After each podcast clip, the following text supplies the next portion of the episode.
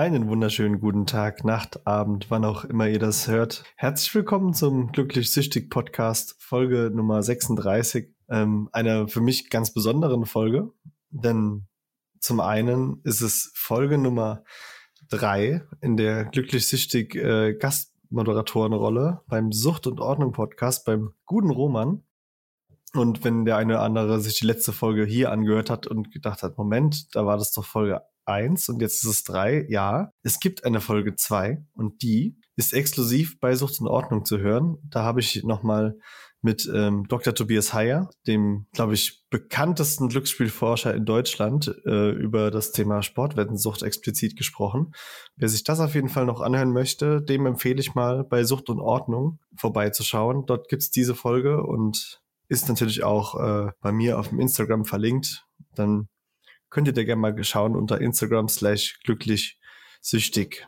Ja, Folge Nummer 36 mit einem ganz besonderen Gast. Ich äh, weiß noch, als ich das erste Mal darüber gehört habe, ähm, dass er im Big Brother gesagt hat, er ist spielsüchtig und ich hatte überhaupt nichts mit Big Brother irgendwie am Hut, habe das noch nie gesehen und dann lese ich aber Werner Hansch im Big Brother Haus erzählt, er ist spielsüchtig und ich habe das fasziniert mitverfolgt und ähm, der Mann ist ja einfach aufgrund seiner, seines Lebenswerks wirklich eine lebende Legende, auch wenn er das nicht gern hört, diesen Begriff Legende, weil er der Meinung ist, Legenden sind doch schon längst äh, tot und er ist ja noch topfit und das ist auch absolut. Wir haben das Ganze über Telefon aufgenommen. Frag mich nicht wie, es war technisch äh, ein katastrophaler Aufwand und wir hatten auch leider drei Verbindungsabbrüche, wo ich echt mich geschämt habe, nochmal zurückzurufen nach dem dritten Mal.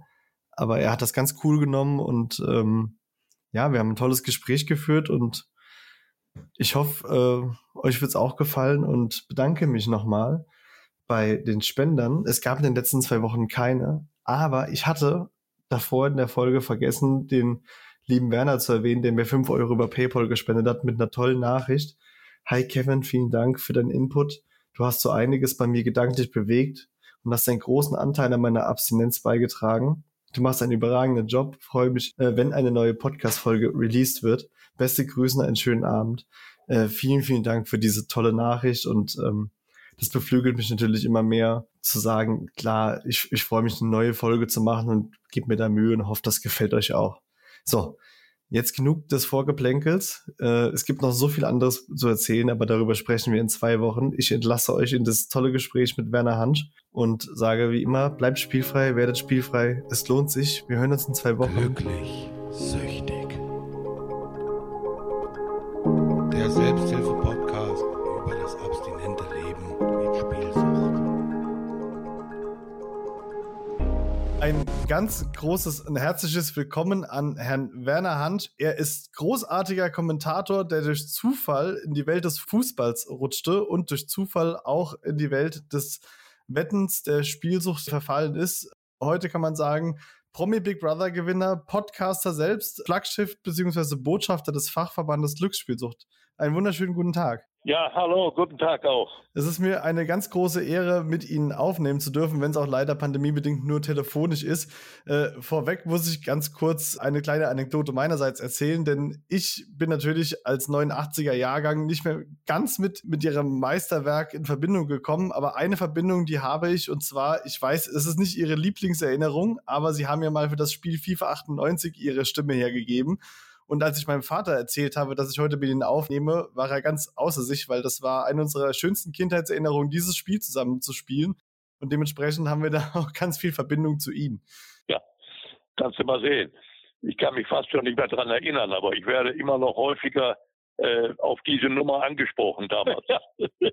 unglaublich eigentlich. Das ist schon so lange her. Es ist wirklich unglaublich und ich habe auch, glaube ich, in einem ihrer Podcasts auch gehört, dass das gar nicht so ihr beliebtestes Thema ist, aber trotzdem wollte ich da einfach nur noch mal kurz honorieren, was das auch äh, in, in, meiner Jugend äh, bedeutet hat, äh, ihre Stimme da zu hören und dementsprechend bin ich natürlich auch momentan ja. Ein kleines Stück auch aufgeregt, mit Ihnen sprechen zu dürfen. Ja, vielen Dank. Ja, Das zum Thema FIFA 98 und circa zehn Jahre später sprechen wir ja über eine geschichtliche Entwicklung in ihrem Leben, die zehn Jahre sie begleitet hat, ähnlich auch wie es bei mir ist. Da muss ich dazu sagen, ich au habe auch eine Suchthistorie im Spielsuchtbereich von 2009 bis 2017, 18. Also es sind ähnliche Zeiten. Ähm, sie haben auch schon sehr oft in Interviews darüber gesprochen, wie Sie da reingerutscht sind, ein Stück weit. Könnten Sie uns trotzdem dann noch mal ganz kurz aus Ihrer Sprache heraus äh, so ein bisschen einen Eindruck vermitteln, wie das Ganze am Anfang vonstatten ging? Ja, also äh, ich habe ja inzwischen durch meine Therapie natürlich äh, etwas äh, seriösere Erkenntnisse, äh, wie es bei mir eigentlich so aussieht. Ich muss dann zurückgehen auf das Jahr 2003.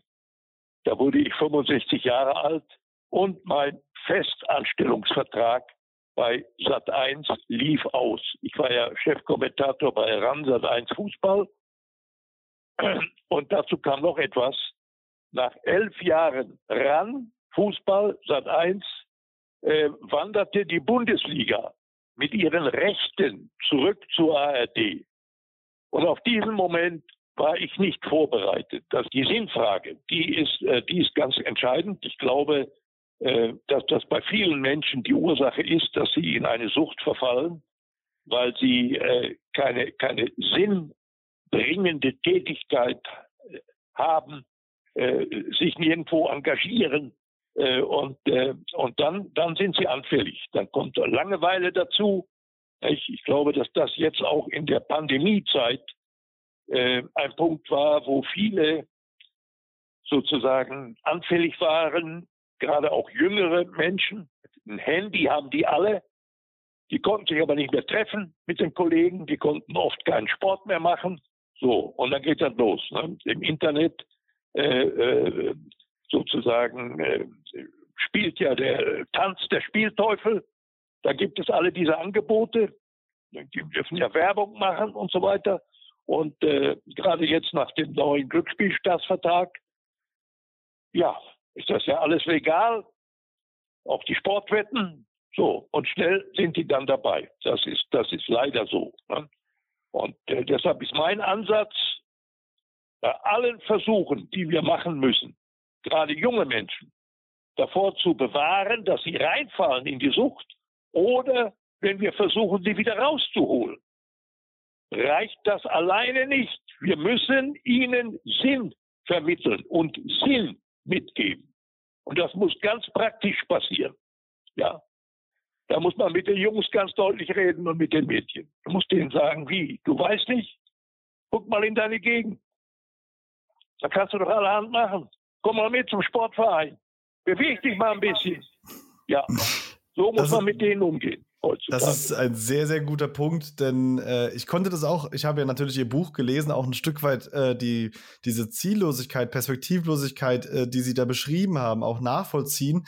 Bei mir war es zwar zu einem anderen äh, Lebensabschnitt, aber bei mir war es damals nach dem Abitur, dass es diese planlose Phase war, in der man gar nicht so genau wusste, wo geht es jetzt hin in der Welt. Man hat so ein bisschen so mit, dem, mit der Schule so ein Stück ja. Halt verloren und da gab es dann auch ja. keine anderen äh, Grifflichkeiten, bei denen man sich festhalten konnte. Und dann kam da dieses verführerische äh, Glücksspiel, von dem man nichts ahnt, einfach gedacht hat, das ist ein bisschen Zeitvertreib und Spaß. Und dass daraus dann am Ende fast zehn Jahre Leid und Lügen und viel, viel psychologische ja, ja. Schäden äh, daraus resultiert sind. Das ist, das war ja gar nicht abzusehen.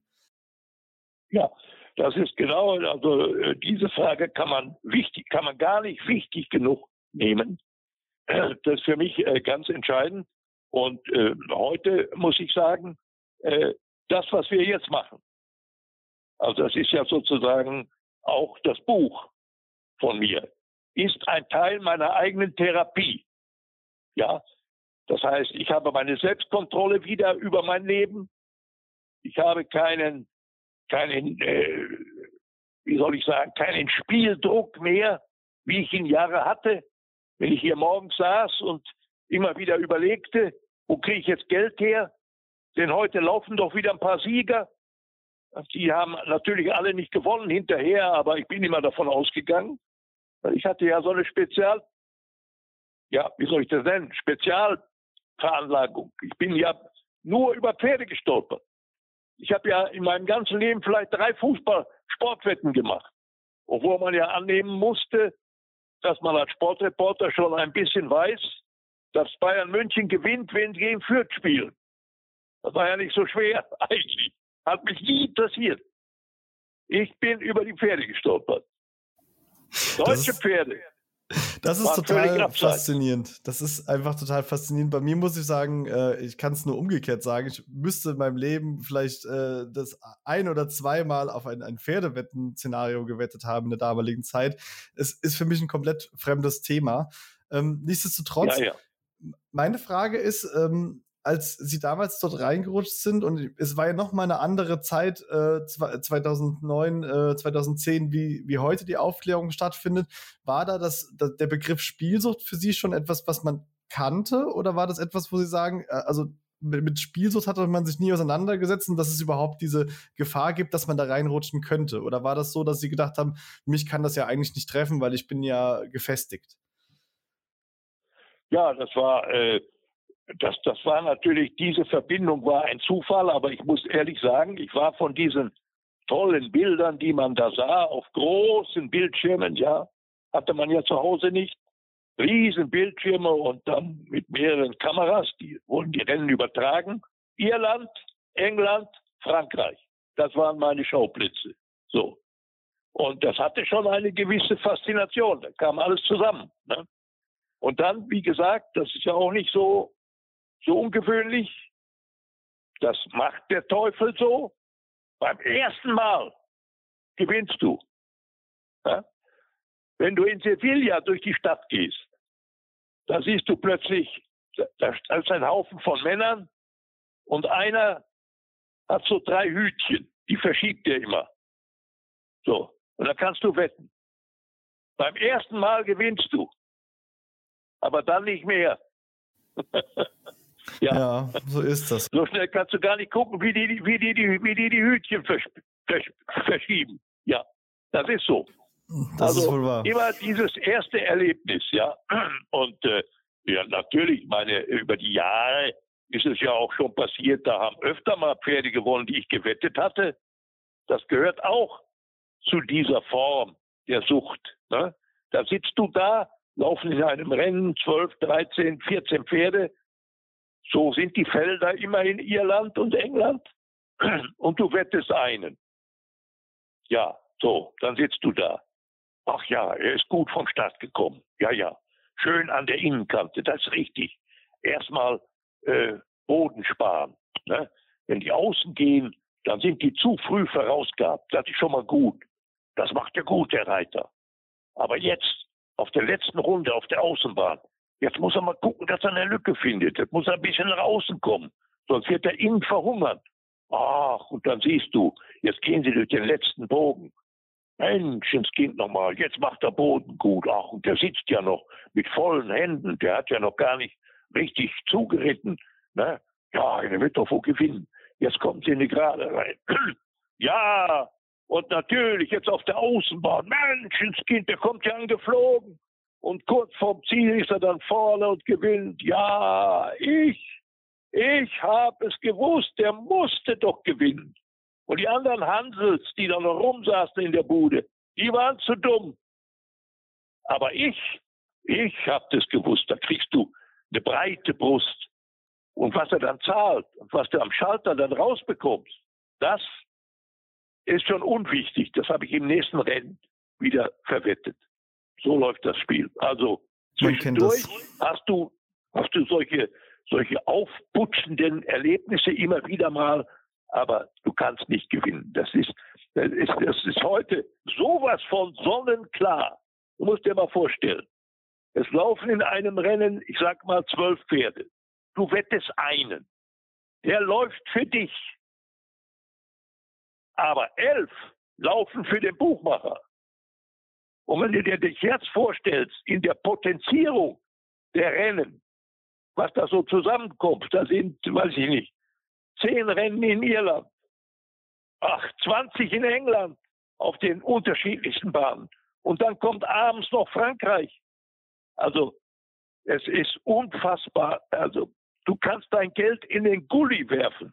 Dann hast du noch Spaß, wenn es unten aufklatscht. Ja, du hast keine Chance. Das, das ist so eine simple Erkenntnis, die man heute hat. Leider, leider zu spät. Die wir alle ja. schmerzhaft äh, lernen mussten. Ähm, ich habe in meiner Recherche, das fand ich ganz interessant, einen Markus Lanz Beitrag von 2013 gesehen, in dem sie in einer Talkrunde gesessen haben. Da ging es auch über Zockerei und Wendskandale. Da hat äh, Peter Neururer sage ich mal, sehr ähm, fast amüsant über seine äh, Zock-Vergangenheit äh, gesprochen. Ich ja. habe mich so ein, so ein Stück weit gefragt, falls Sie sich daran erinnern, an, an diesen Abend. Und ich habe äh, auch Sie äh, speziell nach diesem Gespräch so ein bisschen beobachtet. Sie waren dann auch so ein bisschen ruhiger und in sich gekehrter. Haben Sie da so ein Stück weit auch Ihre eigene Zukunft und Ihre eigenen Sorgen äh, in dem Moment schon verarbeitet? Oder waren Sie dann noch so weit weg, dass Sie gedacht haben, das ist eine ganz andere Geschichte? Nein, ich, ich, war, ich war zu weit. Ich war, ja, ich war viel zu weit weg. Das ist ja, das ist ja sozusagen der Kern der Sucht Mhm. Du, du begreifst es ja nicht als Sucht. Du bist ja nicht, du bist ja nicht krank. Du bist ja nicht krank, dein. Du hast einfach nur Pech gehabt bis jetzt. Du hattest eine große Pechsträhne. Aber morgen, morgen kommt der große Rücklauf. Dann gewinne ich alles zurück. Es hat ja Menschen gegeben, die äh, natürlich äh, ich sage mal, das ist ja auch alles, das ist auch ein typisches Merkmal dieser Sucht, dieses Suchtverlaufs. Du hast ja die Fähigkeit, es äh, ganz, ganz lange als dein eigenes Geheimnis zu betrachten. Ne? Ich habe es ja vor meinem Bekanntenkreis und so weiter, vor meinen intimsten Angehörigen natürlich bedeckt gehalten. Ich habe, ich habe das ja nicht jedem erzählt. Ne? Gottes Willen. Äh, das wusste ich, das darf man nicht machen.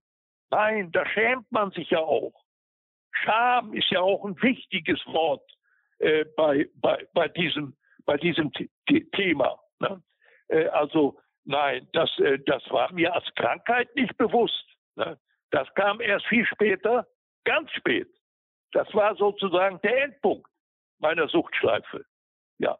Der Tiefpunkt. Und, äh, da habe ich ja. Gott sei Dank, äh, Gott sei Dank äh, einen richtigen Freund gehabt, der mir dann gesagt hat, pass auf, ich sag's dir jetzt vor den Kopf, du bist spielsüchtig. Und zwar in der, in der schlimmsten Form. Ja, äh, du musst sofort aufhören. Ich nehme dich jetzt an die Hand und bring dich zum Therapeuten. So ist das gewesen. Und dieser Freund war Gott sei Dank auch Anwalt. Ja. Dieser, dieser Sprung.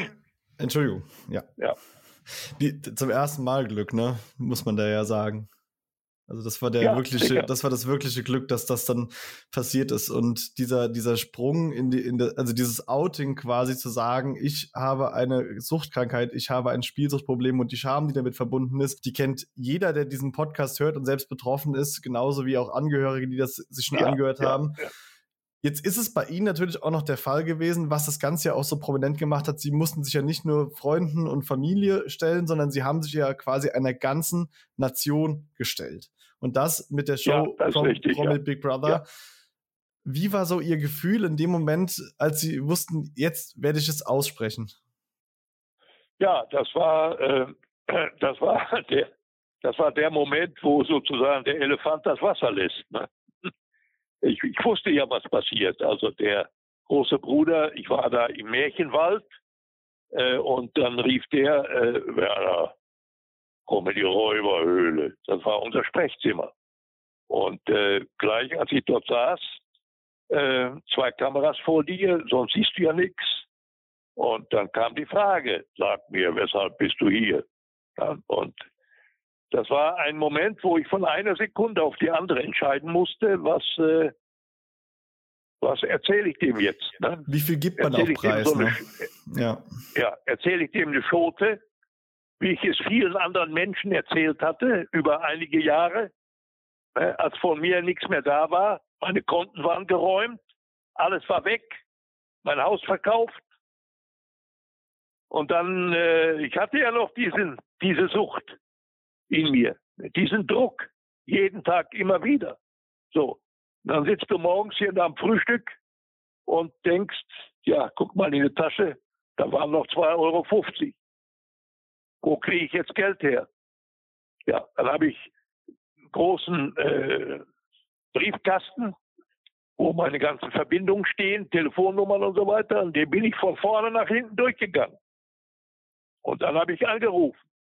Und äh, in meiner Eigenschaft als Sportreporter hatte ich schon einen relativ großen Bekanntenkreis. Ja, dann habe ich natürlich immer Geschichten erfunden. Ne?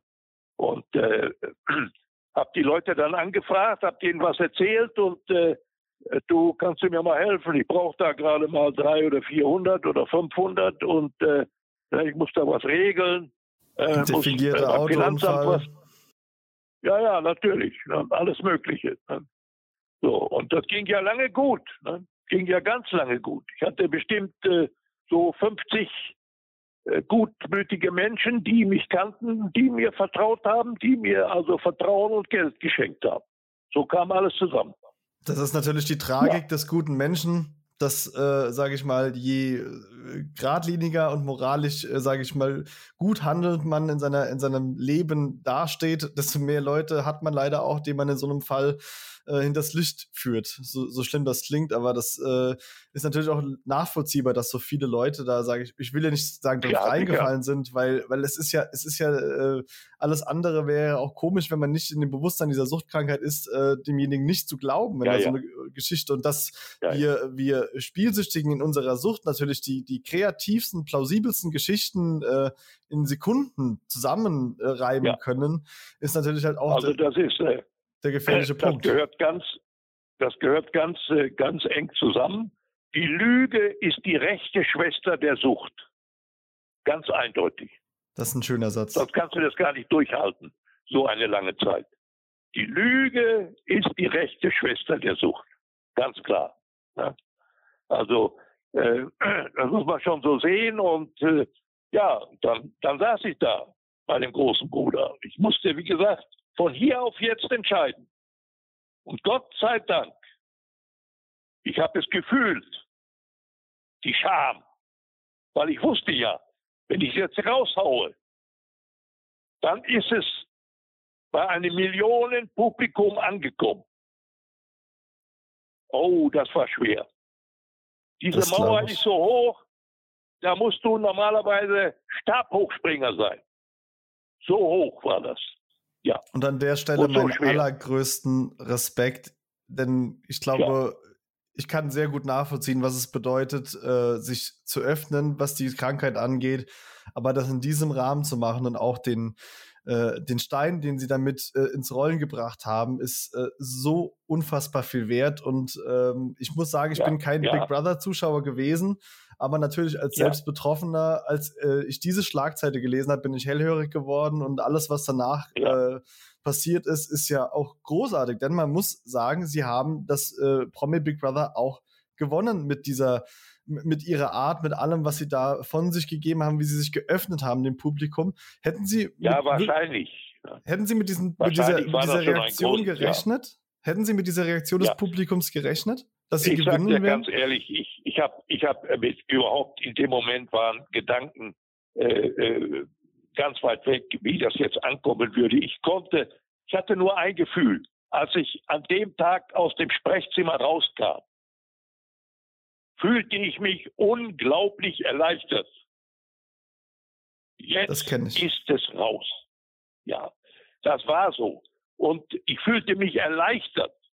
Also ich hatte im Prinzip ein, ein, ein, ein positives Grundgefühl. Und äh, natürlich, ich konnte mir vorstellen, jetzt wird es natürlich draußen eine Reihe von Menschen geben, die sozusagen gemessen an meiner Aura, ich meine, ich war als Sportreporter schon relativ bekannt in Deutschland. Ich gehörte schon mit zu einer bestimmten, äh, wie soll ich sagen, ja, bekannten Gruppe von von Singvögeln. Ne? Äh, hat ja auch einige Auszeichnungen gewonnen äh, für, für die Übertragung äh, des äh, UEFA-Pokal-Endspiels äh, 21. Mai 97 Mailand. Schalke gewinnt den UEFA-Pokal Dafür bekam ich den Telestar damals. Das war Vollkommen die höchste zu Recht. Fernsehauszeichnung, ob, äh, obwohl es gar keine Kategorie Sport gab. Ich war mit dieser, mit dieser Kommentierung in der Kategorie Dokumentation. Ne? Das war das Besondere und äh, das war völlig unvorhergesehen für mich, dass äh, diese Reportage mit so einer Auszeichnung bedacht wurde. Und da waren Kollegen, die hatten fantastische äh, Dokumentarfilme vorgelegt. Gero von Böhm war einer. Und ich habe mich fast geschämt, aber ich habe natürlich den Preis angenommen. Ja, logisch. Ne? Also ich, ich gehörte schon mit, wenn man so will, vielleicht zur Spitzengruppe dieser Branche. Und, äh, und ich wusste, dass da jetzt einige Leute draußen sind, die zeigen jetzt mit dem moralischen Zeigefinger auf mich. Und das Dumme ist, das dürfen die auch. Das muss ich ertragen. Denn ich habe doch Scheiße gemacht, verdammt nochmal. Ich habe viele Menschen um ihr Vertrauen betrogen und um ihr Geld. So.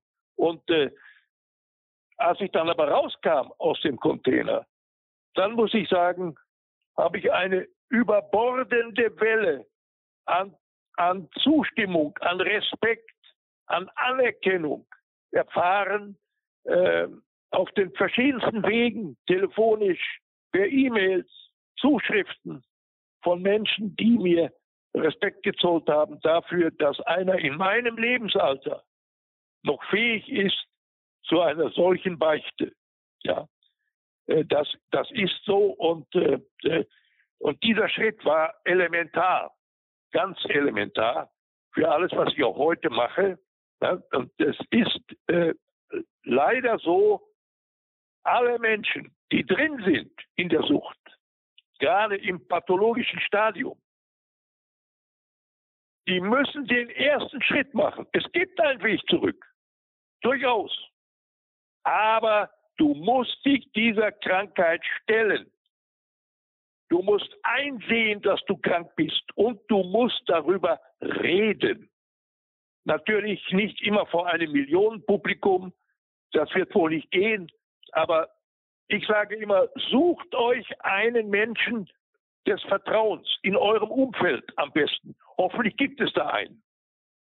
Und wenn da keiner ist, dann guckt mal.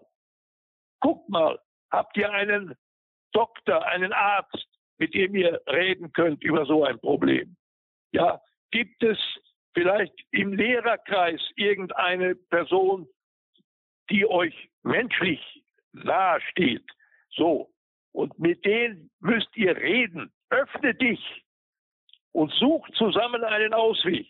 Und wenn nicht anders, dann holt euch Adressen, wo es Selbsthilfegruppen gibt. Die gibt es ja fast überall. Und dann öffnet euch da. Das ist der allererste Schritt, ist der schwerste. Ich glaube, das ist der schwerste. Und dann gibt es, wenn man den gemacht hat, gibt es immer einen Weg zurück ins Leben. Einer, einer meiner, ich nenne ihn mal Mentoren in meinem Weg in die Spielfreiheit, hat mal zu mir gesagt, äh, der, der erste Schritt ist der schwerste, alles andere, was kommt, ist danach reine Logistik. Und äh, so, so Ja. verrückt es klingt, es ist nichts anderes. Ja, ganz richtig. Das ist so. Ja, absolut. Und wa- was ja auch oft so ein Trugschluss ist, ist ja, ist ja das Thema der finanziellen Belastung, äh, dass der Dreh- und Angelpunkt von allem ist. Und das ist ja auch eine, sage ich mal, eine Falschannahme, weil ich glaube, wenn man heute einen abstinenten Glücksspieler fragt, was für ihn das Schlimmste ist, wird, wird kaum einer darüber sprechen, dass es eine Verschuldung ist, sondern das sind die, die emotionalen, dieses Doppelleben über Jahre zu führen, die Lügen, die Intrigen, der, der Selbsthass auf einen selbst, weil man so ist, wie man ist und äh, der Druck, damit aufzuwachen und damit einzuschlafen. Und das sind für mich persönlich zum Beispiel die Punkte, wo ich sage, das hat mich mehr gekostet in, dieser, in diesen zehn Jahren als alles andere. Und das Geld ist da das kleinste Problem. Richtig. Ja, natürlich, das ist klar. Nicht? Es geht ja alles kaputt. Ne? Du verlierst, du verlierst alles, du verlierst deine Seele. Ich war am Ende, äh, wenn ich es heute nochmal so rückblickend betrachte, das kann ich Gott sei Dank mit, mit wachem Verstand. Ich kann alle meine Perioden äh, äh, in diesem Verlauf, äh, äh, kann ich heute gedankenklar nachvollziehen. Da, ja, ich habe keinen Schmerz mehr dabei. Und äh, sonst hätte ich das Buch gar nicht schreiben lassen können. Das ist ja so. Und ja, also ja, und, und da kommt man auch immer wieder äh, dann, dann zu, zu neuen Erkenntnissen. Äh, vor allen Dingen, wie gesagt, wie bringt man Menschen äh, äh wieder auf den geraden Weg äh, zurück? Für mich steht fest, wir können zetern und äh, schreien und jammern, wie wir wollen. Das Glücksspiel ist real in der Welt. So. Und die dürfen auch Werbung machen. Ja, obwohl hm. es besser wäre, sie dürften das nicht, aber sie dürfen es. Ganz legal. Tipico, der Branchenführer sozusagen im Sportwettensegment, ist Hauptsponsor der DFL, der Deutschen Fußballliga. Das ist die Vereinigung, wo alle deutschen Profivereine zusammengefasst sind. Die ARD hat ihr Flaggschiff, die Sportschau, verkauft. An Tipico verkauft. Du siehst heute keine Fußballsendung mehr, ohne dass du, äh, dass, dass alle diese Namen immer wieder auftauchen. Das ist so. Und, äh, äh, und diese, du, Oli Kahn, den brauchen die nicht mehr. Der, der darf ja auch heute nicht mehr. Mhm. Äh, nach dem neuen Glücksspielstaatsvertrag. Aktive Funktionäre und Fußballer dürfen keine Werbung machen. Wobei das auch nur ein Tropfen auf den heißen Stein ist am Ende. Da sind wir ja, schon weit drüber hinaus. Wie der, wie, der, wie der früher immer da stand mit seinem Handy in der Pause, mit dem roten Handy, jetzt nochmal nachwenden, Bonus sichern und so weiter. Ne? Diese primitive, direkte Anmache, das ist heute überholt. Nicht? Ja, haben die Marketing-Experten etwas entworfen, das ist viel, viel wirksamer, weil es so lautlos ist die sind heute ja, wie gesagt, Sponsoren. Und damit erwecken die den Eindruck, wir sind heute da, wo der Fußball schon lange ist, in der Mitte der Gesellschaft. Ja, äh, und unsere kleine Fußballwettenade, die gehört ja wohl automatisch dazu. Das Original. Hm. Hol die das Original. Ne? Und ich glaube, ich, ich weiß es nicht, äh, aber wenn ich die Werbung richtig verstehe, die nehmen ja noch nie mal äh, Wettsteuern. Alles eingerechnet. Kannst du dir sparen. Hm. Spielgebühr kannst du dir sparen. Was soll das heißen? Normalerweise müsste doch jeder, der da eine Wette macht, äh, Steuern zahlen. Lebensqualität kann man sich damit auch sparen, wenn man damit anfängt. Ja, eben, eben. Da, da zahlen die wahrscheinlich selber, nehme ich an. Denn der Staat wird ja nicht darauf verzichten. Ne? Davon gehe ich ja aus. auch nicht. Davon ja. gehe ich aus. Hatten Sie mal, Sie haben ja auch gerade vorhin schon gesagt, dass Sie auch durchaus, äh, und das weiß man ja auch, viele Kontakte in, im Fußballbereich beispielsweise haben. Haben Sie nach Ihrem äh, Outing im Big Brother Haus auch mal die Möglichkeit gehabt, mit jemandem zu sprechen, den Sie kennen, der auch Werbung in dem Bereich gemacht hat und der vielleicht durch seine Sicht auch mal äh, hinterfragt hat in dem Punkt? Nein, kenne ich nicht, aber ich kenne natürlich ein paar Namen, die da immer wieder genannt werden.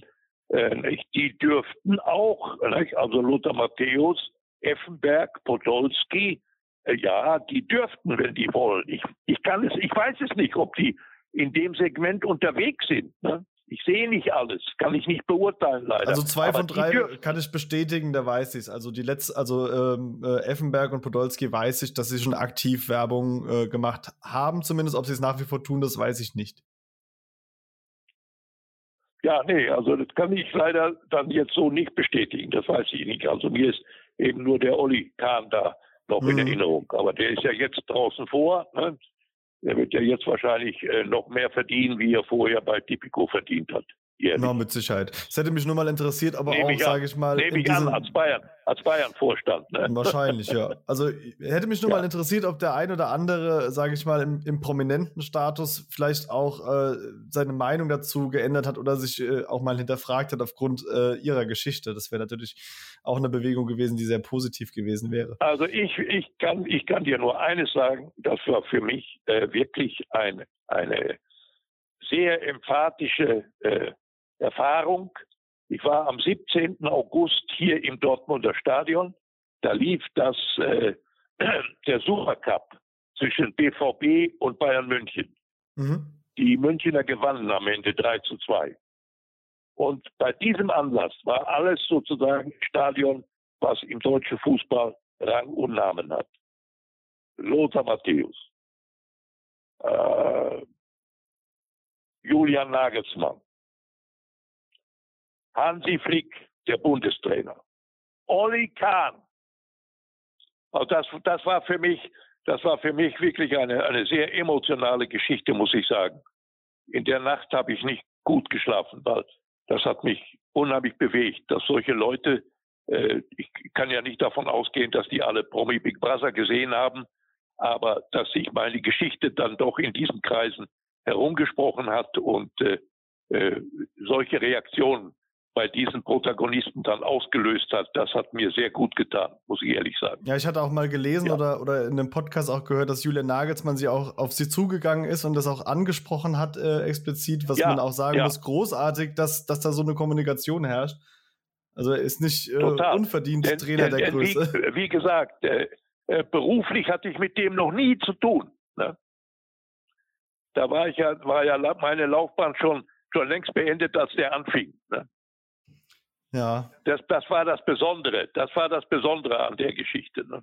Ja. Das ist schon, es ist schön, dass äh, auch, sage ich mal, in so vielen Schichten da auch einfach Bewegung herrscht und äh, Leute ihre Geschichte mitbekommen und äh, sie damit auch ja. einen großen Teil der Aufklärung für das Thema Spiel so tun, was sie ja mittlerweile, was wir auch schon anfangs der Folge gesagt haben, auch mit dem Fachverband in äh, Zusammenarbeit tun. Ähm, wo, sehen Sie sich da in den nächsten Jahren? Haben Sie noch richtig Lust, da anzugreifen, sozusagen mit dem Fachverband zusammen? Da muss noch mehr passieren? Ja, es muss natürlich noch mehr passieren, aber wie gesagt, für mich steht Folgendes fest. Auf der, äh, äh, auf der juristischen Ebene und auf der politischen Ebene ist der Kampf gegen das Glücksspiel verloren. Da kann mir einer erzählen, was er will, da engagiere ich mich nicht mehr. Die Kraft habe ich gar nicht. Ne? Natürlich, äh, der Fachverband und so weiter, der ist immer noch daran interessiert, dass man vielleicht bei der Werbung etwas machen kann und so. Ich sage, das schreibe ich ab. Das wird nicht passieren. Dieser Glücksspielstaatsvertrag, der gilt ja jetzt gerade erstmal ein Dreivierteljahr. Das ist ein festgeschnürtes Paket. Das ist so heiß, da geht kein Politiker mehr dran. Das ist für mich Fakt. Obwohl auch dieser noch Deshalb, Optimierungsbedarf ohne Ende hätte, alleine was das Werbeangebot ja. angeht. Das ist ja, mein Ansatz ist Prävention. Du kannst nehmen, und das ist ja interessant, äh, du kannst nehmen, welche Sucht du willst. Alkohol, Tabak, Drogen, Spielen, Irgendwo im Kern haben die alle denselben Verlauf. Verlust an Persönlichkeit. So. Und, äh, und äh, das, das ist die Folge. Natürlich beim Spielen äh, ist das Problem, es gibt keine andere Sucht, wo du so schnell in den finanziellen Ruin hineinläufst. Das ist richtig. Beim Tabak machst du dich kaputt. Jedes Jahr sterben 127.000 Menschen an den Folgen des Rauchens. Nimm eine Schachtel Zigaretten, da steht heute drauf, früher stand drauf, Rauchen kann tödlich sein. Heute steht, Rauchen ist tödlich. Und immer noch äh, raucht jeder fünfte Deutsche, raucht. Was willst du da machen? Ja, da kannst du nur ganz unten pragmatisch ansetzen mit, mit, mit jungen Menschen vor allem Bevor sie in die Sucht hineinfallen, müssen wir sie auffangen. Das, das ist absolut ist richtig. Das ist absolut richtig. Und was, äh, was äh, bei dem Thema eine große Rolle spielt, Glücksspiel. Das gehört zu unserem Selbstbestimmungsrecht. Ich weiß nicht, wie viele Millionen Menschen jede Woche Lotto spielen, äh, obwohl Lotto hat, sagen wir mal, eine relativ kleine Suchtpotenzial. Aber auch da kenne ich Leute, die sich über Lottospielen schon bankrott gespielt haben. Ne? Das äh, gibt es alles und äh, äh, so, das ist unser Selbstbestimmungsrecht. Aber dem Selbstbestimmungsrecht steht auch eine Selbstverantwortung gegenüber. Und das ist die Schwäche, wie die wir Spielsüchtigen haben.